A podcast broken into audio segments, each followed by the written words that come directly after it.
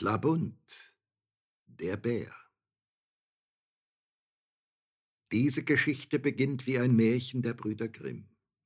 Es ist aber kein Märchen. Es ist auch keine rechte Geschichte mit dem nötigen Schlusspunkt.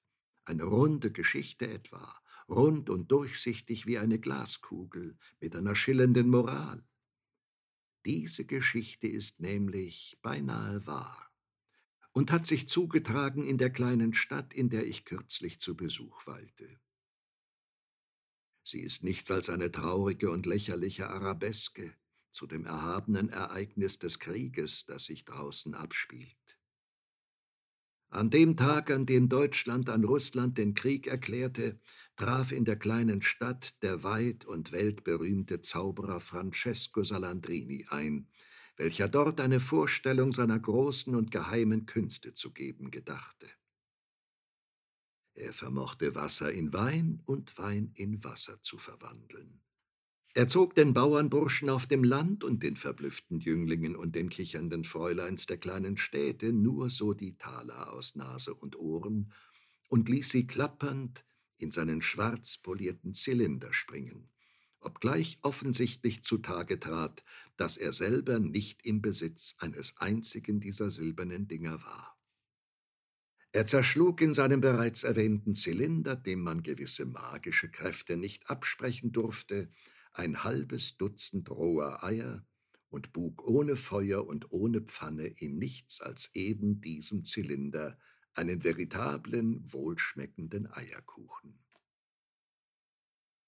Herrn Salandrinis Gefährt, das mit einigen kleinen Fenstern versehen und ziegelrot angestrichen war, rollte von einem schwermütigen und betagten Pferd gezogen über die Oderbrücke rumpelnd in die Stadt ein.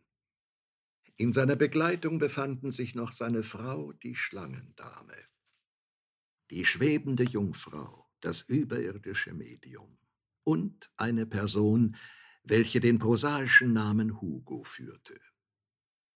Herr Salandrini, der sich mit Weltgeschichte und Politik noch nie in seinem Leben befasst hatte, verwunderte sich nicht wenig, die kleine Stadt in heller Aufregung zu finden.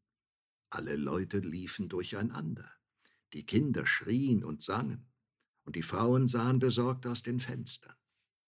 Nichtsdestoweniger lenkte Herr Salandrini seinen Wagen ruhig und besonnen nach dem Salzplatz, wo an Jahrmärkten die Würfelbuden prunken und die Karussells sich munter drehen um dort sein interessantes Wundertheater aufzuschlagen.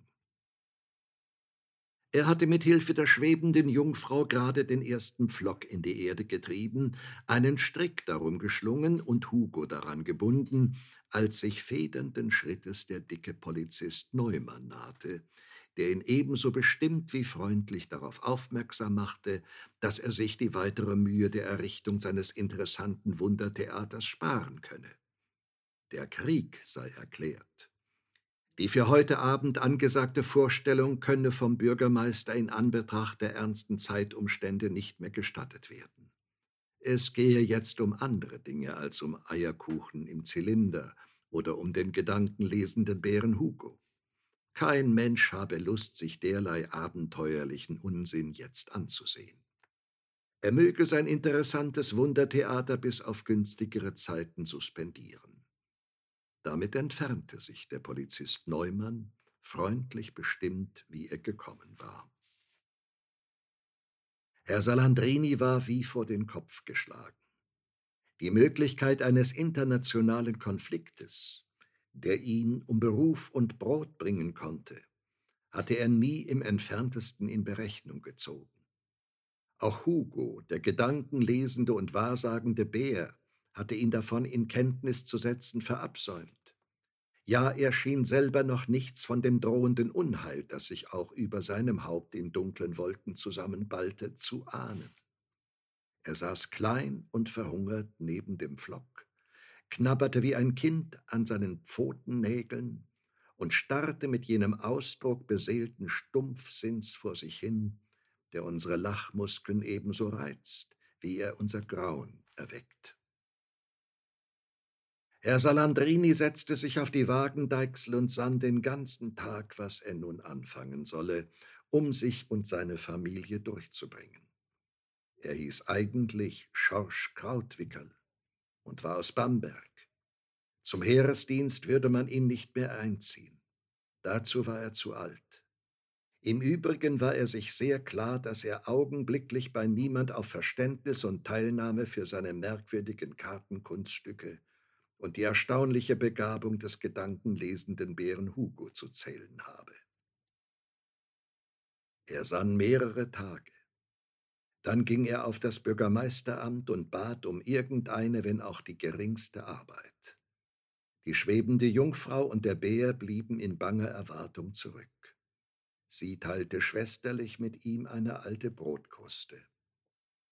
Herr Salandrini kehrte mit der frohen Botschaft zurück, dass er als Koksarbeiter bei der städtischen Gasanstalt Verwendung gefunden habe. Das war wenigstens etwas, wenn auch nicht viel. Denn das Gehalt, das Herr Salandrini empfing, reichte kaum für einen Magen. Wenn also die schwebende Jungfrau zur Not noch mitversorgt war, vielleicht fände sie in der Stadt eine Stelle als Aufwaschfrau, was sollte aus dem kleinen, sowieso schon halb verhungerten Bären, ihrem Liebling, Kapital und Abgott werden? Am nächsten Tag erschien in der Zeitung ein Inserat. Edle Herrschaften werden um Abfälle gebeten für den wahrsagenden Bären des Zauberers Salandrini. So sättigte sich der Bär von nun an an den Abfällen edler Herrschaften, die ihm nicht so reichlich zukamen, dass sie ihn völlig befriedigten. Er saß auf dem Salzplatz, an einen Pflock gebunden, unter Aufsicht der schwebenden Jungfrau, welche Wäsche ausbesserte. Und der Herbstregen wusch seinen Pelz. Es wurde Spätherbst, und der Bär fror. Sein Pelz zitterte, und seine müden Augen sahen furchtsam zum bleiernen Himmel empor. Die schwebende Jungfrau weinte. Da kam Herr Salandrini auf einen guten Gedanken. Er war ja Koksarbeiter an der Gasanstalt. Er bat den Magistrat um Erlaubnis, den Bären in einem leeren, warmen Raum der Gasanstalt neben den großen Öfen unterbringen zu dürfen. Der Magistrat, der sich von der Harmlosigkeit des halbverhungerten und schwächlichen kleinen Bären längst überzeugt hatte, gab die Einwilligung.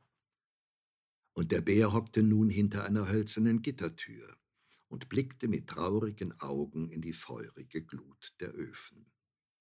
Hin und wieder besuchten ihn die Kinder des Gasanstaltsinspektors und brachten ihm ein Stück Kriegsbrot oder Küchenreste. Er fraß alles, was ihm zwischen die Zähne gestopft wurde. Eines Morgens aber lag er tot hinter dem Gitter, und das rosa Licht der Öfen tanzte über sein dunkelbraunes, spärliches Fell. Herr Salandrini war erschüttert, aber als Koksarbeiter hatte er keine Zeit zu langen Meditationen.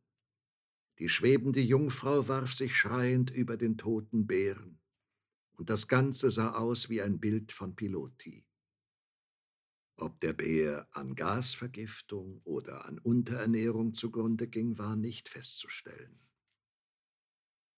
Herr Rechtsanwalt K. kaufte Herrn Salandrini das Bärenfell samt dem Kopf ab. Herr K. ist im Begriff, die Stadt zu verlassen und in Z eine neue Praxis aufzunehmen. Er wird sich das Fell des wahrsagenden Bären Hugo in seinem Herrenzimmer an die Wand nageln. Und wenn er Freunde bei sich zu Gast hat, wird er mit einer großen Gebärde auf das Fell deuten, seine Zigarrenasche nachlässig abschlagen und zerstreut zu erzählen beginnen, als ich noch in den schwarzen Bergen Bären jagte,